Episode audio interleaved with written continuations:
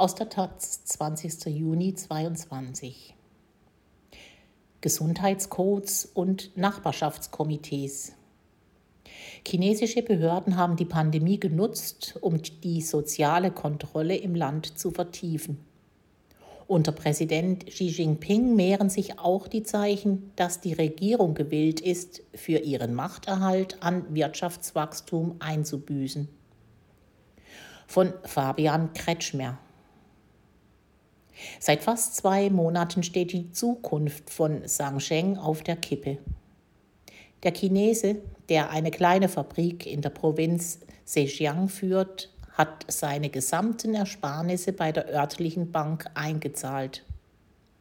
Doch wie unzählige andere Sparer hat auch er keinen Zugriff mehr auf sein Geld. Als sich Sang allerdings zu Beginn der Woche mit Gleichgesinnten zum gemeinsamen Protest in der 10 Millionen Metropole Zhengzhou verabredete, wurde er noch am Bahnhof festgesetzt. Sein sogenannter Gesundheitscode, den jeder Bürger seit der Pandemie bei Reisen vorzeigen muss, ist unerwartet von grün auf rot umgesprungen. Das bedeutet im Klartext Quarantäne.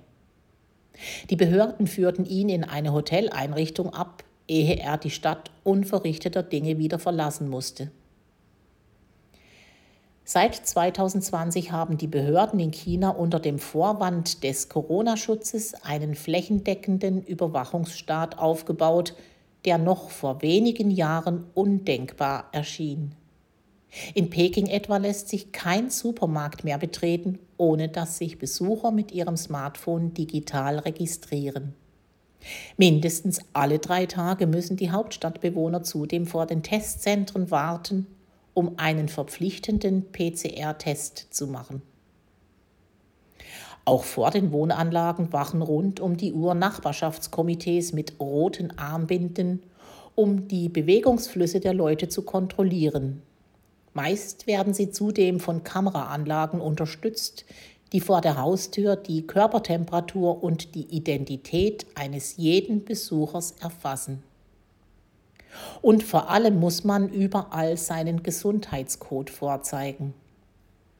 Er ist wie ein digitaler Corona-Ausweis, ohne den niemand ein Restaurant, die U-Bahn, geschweige denn einen Hochgeschwindigkeitszug betreten darf. Am Beispiel der Bankschuldner von Zhengzhou hat sich nun erstmals offen gezeigt, was viele Experten seit jeher vermuten, dass die Corona-Maßnahmen in China zunehmend zur sozialen Kontrolle zweckentfremdet werden.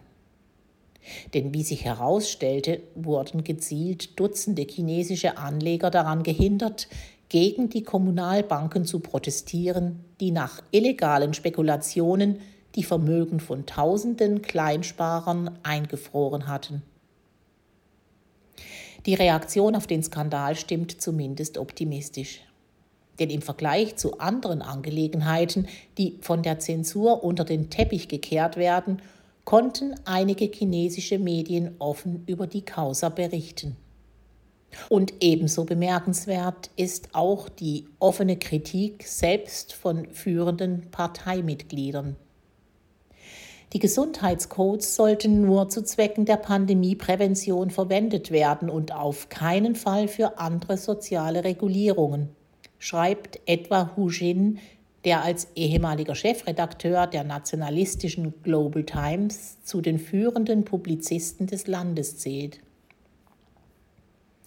Auf seinem Weibo-Account, einer Art chinesischen Pendant zu Twitter, erhält er dafür großen Zuspruch. Die Privatsphäre der Bürger muss geschützt werden. Man darf nicht aufgrund der Seuchenprävention die zivilisatorischen Prinzipien ignorieren, schreibt ein User. Ein anderer meint, das Land sollte gesetzmäßig regiert werden. Und auch ein in Peking ansässiger Rechtsanwalt schreibt in einem Posting unmissverständlich, wenn andere Städte dieser Art von Missbrauch folgen werden, dann bleibt von der Rechtsstaatlichkeit nichts mehr übrig. Doch gleichzeitig erfolgt jene Art von Missbrauch unter dem Vorwand des Corona-Schutzes alles andere als überraschend. China-Korrespondenten haben ihn seit Ausbruch der Pandemie bereits wiederholt erfahren.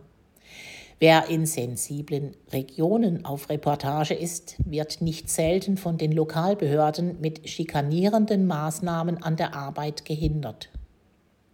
Oft wird von der Sicherheitspolizei eine willkürliche Quarantäne angedroht oder kurz vor geplanten Interviews zum verpflichtenden PCR-Test aufgerufen obwohl der letzte nur wenige Stunden zurückliegt. Und auch der Lockdown in Shanghai lässt sich nicht zuletzt als politische Machtdemonstration gegen die internationale Finanzmetropole begreifen.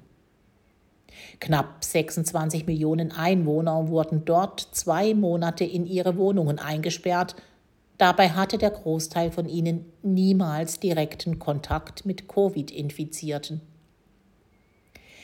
Die New York Times betitelte die autoritären Exzesse zuletzt in einer Überschrift als Xinjiangisierung in Anlehnung an die muslimisch geprägte Region, in der der chinesische Sicherheitsapparat einen dystopischen Polizeistaat errichtet hat.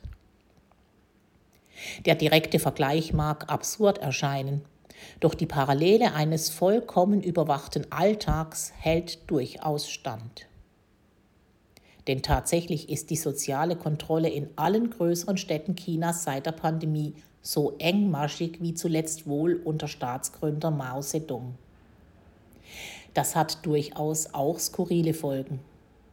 Bereits seit Anfang 2020 stellten sich etliche Verbrecher nach Jahren auf der Flucht freiwillig bei der Polizei, da ihr Alltag im Untergrund zum unmöglichen Spießrutenlauf geworden ist. Überall. Selbst zum Supermarkteinkauf mussten sie nun schließlich ihren Gesundheitscode vorzeigen, der mit der Identität eines jeden Bürgers verknüpft ist. Das System basiert auf den GPS-Daten der Smartphone-Nutzer, anhand derer eine Art dreistufige Risikobewertung ermittelt wird. Wer sich in den letzten zwei Wochen ausschließlich in Niedrigrisikogebieten aufgehalten hat, keinerlei Gebäude mit bestätigten Corona-Infektionen besucht und regelmäßig PCR-Tests absolviert hat, bekommt demnach einen grünen Gesundheitscode zugewiesen. Ein gelber Code bedeutet bereits, nicht mehr reisen zu dürfen. Und mit einem alarmierenden Rot darf man de facto nicht einmal mehr die eigene Wohnung betreten, sondern wird direkt in Quarantäne abgeführt. Dabei sind dies nur die Folgen der direkten Maßnahmen. Die Pandemie hat zudem auch viele politische Entwicklungen beschleunigt, deren Auswirkungen noch lange nachwirken werden. Allen voran die zunehmende internationale Isolation der Volksrepublik China. Zuletzt hatte die Regierung ein de facto Ausreiseverbot für die eigenen Staatsbürger eingeführt. Wer das Land verlassen möchte, muss mittlerweile einen essentiellen Grund vorweisen. Also etwa ein Auslandsstudium oder einen gesundheitlichen Notfall in der engeren Familie. Neue Reisepässe werden zudem nur mehr selten ausgestellt. Die Null-Covid-Strategie diente dabei nur als Anlass. Als willkommenen Nebeneffekt missbrauchen die staatlichen Autoritäten die Pandemie dazu, die urbanen Bevölkerungsschichten enger an ihr Heimatland zu binden und ihre Beziehungen zum ideologisch zunehmend als Feind betrachteten Westen zu kappen. Insofern ist die Corona-Pandemie in China auch ein riesiges soziales Experiment, dessen langfristige Folgen wohl erst in vielen Jahren vollständig absehbar werden. Und je mehr sich die Bevölkerung an den neuen Normalzustand gewöhnt, desto stärker dürfte die paranoide Parteiführung in Peking versucht sein, weite Teile der Corona-Überwachung auch auf Jahre hinaus weiter beizubehalten. Denn unter Xi Jinping mehren sich bereits die Zeichen, dass die Regierung zunehmend gewillt ist, im Gegenzug für soziale Kontrolle und den eigenen Machterhalt auch das wirtschaftliche Wachstum zu schröpfen. Ob die Strategie aufgeht, wird sich noch zeigen. Zwar hat die Bevölkerung im heutigen China angesichts einer unterdrückten Zivilgesellschaft und gleichgeschalteten Medienlandschaft kaum Möglichkeiten zur direkten Kritik. Dennoch könnte die Lage irgendwann unverhofft kippen. Experten sprechen oftmals von der sogenannten Kochtopf-Metapher. Damit das Wasser nicht überläuft, muss der Regierungsapparat den Deckel hin und wieder einen Spalt weit öffnen. Derzeit jedoch reagiert sie auf die zunehmend brodelnde Bevölkerung vor allem mit Repression und Zensur.